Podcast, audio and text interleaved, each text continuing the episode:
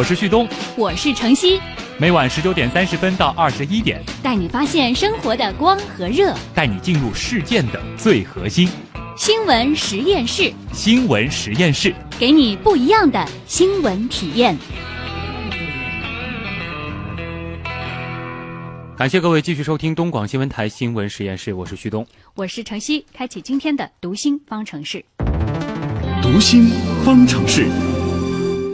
最近有媒体报道说啊，上海有一名八零后小伙呢，是放弃了高额的年薪，开了一家咖啡馆去创业了。嗯，而前不久呢，上海外国语大学毕业的一名九零后男孩也是放弃了外企高薪，独自一人背包游历十七国。嗯。有人是这样描述这一类放弃高薪、放弃稳定工作去开创自己的这个人生的这样一批人啊，平淡的人生就好像缺了点什么。这种安宁的快乐让我感到惊恐不安，内心渴望一种更加惊险的生活。只要生活中能够有变迁和无法预见的刺激，我就随时准备踏上怪石嶙峋的山崖。哎，你别说，听了这段话，真的是会有点小冲动啊。嗯，其实很多年轻人都表示，这样一段话深深吸引了他们。哎，那么为什么年轻人会更有一种强烈的想要漂泊和冒险的冲动呢？我们的编辑叶星辰也是采访了国家心理咨询师、职业培训专家讲师张华，我们来听听。张老师您好，哎，你好，星辰。像这种放弃稳定的高薪去过一种比较另类的生活，其实这样的报道还是不少的。那主角基本上也都是年轻人，是因为年轻人更具有冒险精神吗？嗯，应该说，呃，年轻人是更具有冒险精神的，因为这个无论是从生理上还是从心理上来解释，那都可以来证明这一点。首先从生理上来讲，在年轻的时候呢，我们大脑皮层组织的这种细胞啊，它的兴奋性。可能大于它的抑制性，也就是说，抑制性细胞可能达不到，暂时无法去限制这种兴奋性细胞的一种作用去抗衡。那所以呢，人们更多可能是愿意去做一些冒险和冲动的事情，或者说我们解释为他体内的这种荷尔蒙啊过剩、亢奋。青年期的时候，人们体内的这种荷尔蒙和生理发育呃就达到了一种人生的高峰，所以更多的时候可能会去释放这种体内的荷尔蒙。那我们心理学上也可以解释为说，当他内心对于自己的未来、对自己的人生充满的一些向往、充满的一些追求，他就产生各种焦虑感。那这种焦虑感呢，也会驱使他去行动、去探索自己的未来，去找更多的资源，想尽一切办法。因此，你看到年轻人通常会，即使平时很累啊，到了周末了，甚至还夜夜高歌。那可能一方面呢是释放压力，那另一方面呢就是他要去。把自己的这样一种精力有所消耗，有所释放。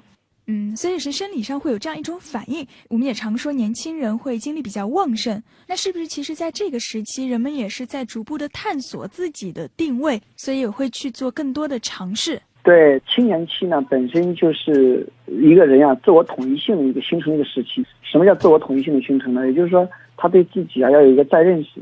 比如说，我将来之后做什么，我成为什么样的人。他有一个自己的再认识啊，他要建立一个一致性，把自己的未来的成长方向、自己当下的需求、自己的情感以及自己现有的能力水平，以及甚至和自己的价值观能整合统一在一起，这是一个非常重要的时期。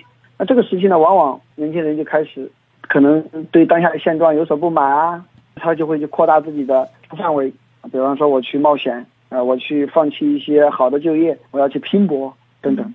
啊，那他能够从这个冒险当中得到一些什么呢？那当然，有些人得到的可能是挫败，那，也可能一蹶不振。但更多的人呢，他也可能在这个挫败当中会越挫越勇。这个可能你很难去说完完全全所有的人都能够达到一样的一个结论。但的确，漂泊和这样一种冒险可能不一定能使人成长，但是它会让你在这个过程当中看到更广的东西，你的视角不断会变化。那有的人可能会在这个过程当中重生。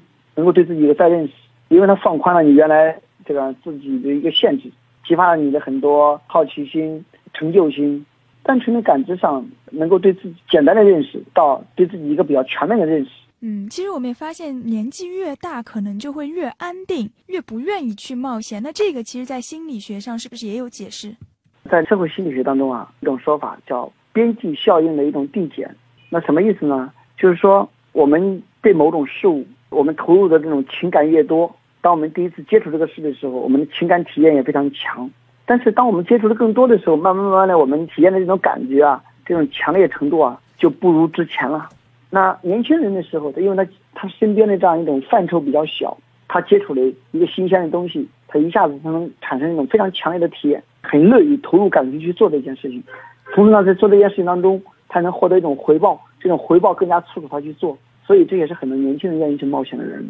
但随着我们年龄的增长，我们身边接触的越来越多了，这个时候偶然接触到一些新的东西，我们对它的兴趣本身就比较弱，那我们投入的也比较少。这个时候呢，我们得到的也比较少，慢慢慢那种情感体验也很弱，那它就形成一种恶性循环。所以我们也更加不愿意去投入更多的这样一种情感，这样一种努力，这样一种意志。那这就是我们社会心理学所说的一种边际效应的一种递减。嗯，那这个边际效应递减也可以很好的解释刚才我们所说到的，为什么年轻人爱去冒险，去放弃现有的稳定的工作，去漂泊。嗯，好的，谢谢张老师。嗯，很多年轻人会向往流浪和漂泊，那么为什么年纪上去了就更能够接受安稳的现状呢？其实我们刚才也说到一个词，叫做边际效用递减。其实这个词啊，最开始是源于经济学，后来呢被运用到心理学。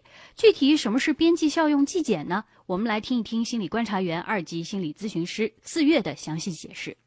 好的，主持人，我们说年纪越大的人越偏向求稳，他们可能会被年轻人觉得他们缺乏激情，或者失去了冒险的能力和勇气。那么，为什么新鲜刺激对年轻人的吸引力就很强烈，而年纪大一点的人就不那么热衷呢？有很多角度可以解释这个问题，我们也可以用一个经济学的词来描述它，叫做边际效用递减。边际效用递减在经济学的领域的意思是指，在一定时间内，如果其他商品的消费数量保持不变，你连续消费某一种商品，随着你消费这个商品的数量的增加，虽然它的总效应是增加的，但是物品的边际效用它是呈递减的趋势的。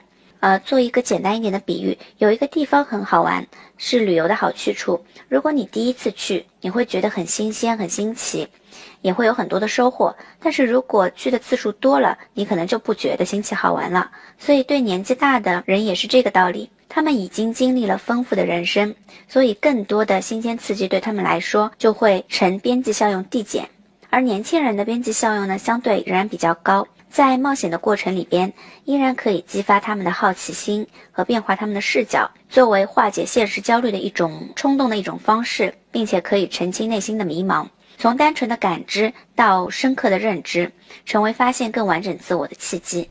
好，谢谢四月。嗯，那最后一点时间呢，我们留给网友，我们来听听看乐奇盘点一下今天的互动热点。乐奇，嗯，好的。那在我们今天的阿基米德平台上也发起了一个投票，就是我们最早说到的这个关于京东网购之后，呃，很多网友遭了这个电话诈骗的这个消息啊。嗯，那我们的投票是问这个京东该不该担责？那最后的答案是一边倒，百分之一百的网友都说京东该担责。嗯，好吧。但是其实微博上也有不同的这个观点，有网友就说了，个人觉得还是有点不讲道理。就像你在马路上被偷手机，难道你要告警察吗？还是应该自己有最基本的这个防范意识啊？啊，这样说也对啊。也是一种思考。嗯，确实。那也有网友呢，就是也说了一些呃自己的遭遇啊。像八零后的梅梅，她就说了，去年我接到过所谓京东客服的电话，她当时就问我银行卡是哪家银行。我听到这句话我就警觉了，所以我就打马上打了这个京东客服啊。嗯，客服说我们是不会外呼的，所以后来我电话响了之后，我就给我的男性友人去接，结果对方一听到是男生的声音，马上就把电话切断了。嗯，所以判断这是一个啊、骗子啊。那也有网友说，其实这样的事情发生了很多啊，不仅是在京东上，像在淘宝上呀，也会发生这样事情。呃，其实电电商的监管力度还需要大大的加强。